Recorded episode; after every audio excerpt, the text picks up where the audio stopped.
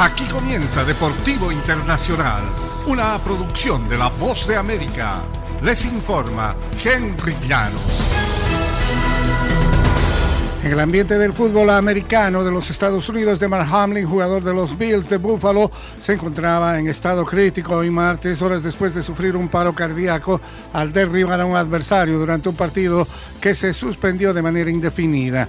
Hamlin se desplomó en el terreno durante el primer cuarto del encuentro del lunes por la noche ante los Bengals de Cincinnati se le proporcionó atención médica durante casi 20 minutos en el campo antes de trasladarlo al hospital.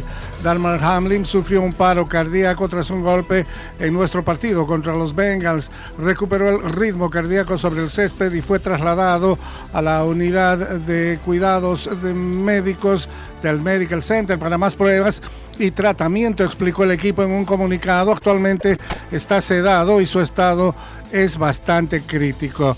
Jordan Rooney, el representante de la familia y quien dijo ser amigo cercano del jugador, dijo hoy martes por la mañana a la cadena ABC que los parientes de Hamlin están optimistas pero pasan por un momento difícil y necesitan respeto a su privacidad.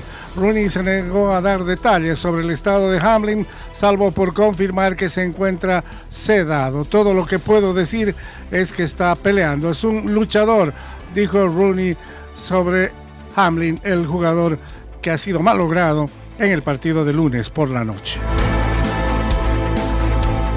45 años después de que Pelé jugara su último partido, es difícil imaginar el fútbol moderno o Brasil sin él.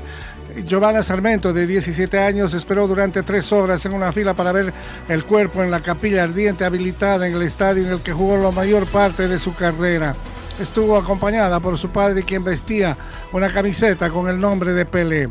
No soy aficionada del Santos, ni mi padre lo es, pero este jugador inventó la selección nacional de Brasil, fortaleció y engrandeció al Santos. ¿Cómo no respetarlo? Es una de las personas más grandes de la historia y debemos honrarla, explicaba. Pelé será enterrado hoy martes en la ciudad en la que creció, se hizo famoso y ayudó a convertir en la capital mundial del fútbol. En el estadio Vila Belmiro se oficiará una misa católica antes de que su ataúd recorra las calles de Santos hasta un cementerio próximo. Sé que Luis Ignacio Lula da Silva, que asumió la presidencia del país por tercera vez el domingo, llega a la cancha poco antes de la salida del féretro, dijo la representante del astro brasileño, que descanse en paz.